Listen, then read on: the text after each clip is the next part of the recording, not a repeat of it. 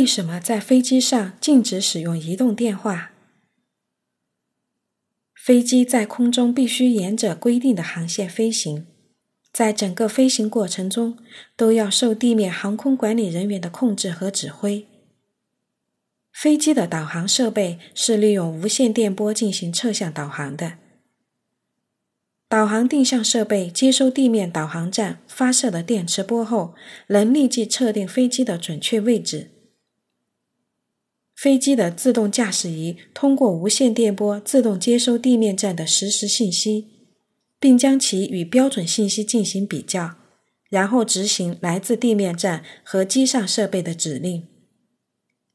移动电话也是通过电磁波传递信息。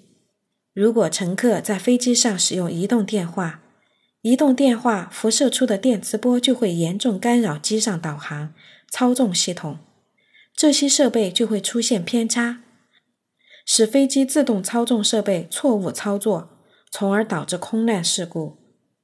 为了保证飞机的飞行安全，各国航空公司都禁止在飞机上使用移动电话。本集已结束。如果您喜欢，欢迎订阅。